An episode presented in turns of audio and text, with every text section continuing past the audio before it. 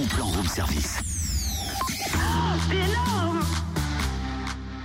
12e édition de la nuit européenne des musées. Demandez le programme. Samedi 21 mai, plus de 3000 musées dans 30 pays d'Europe ouvriront leurs portes au public, dont près de 80 en Bourgogne-Franche-Comté. Pourquoi tu fais pas en criant ça?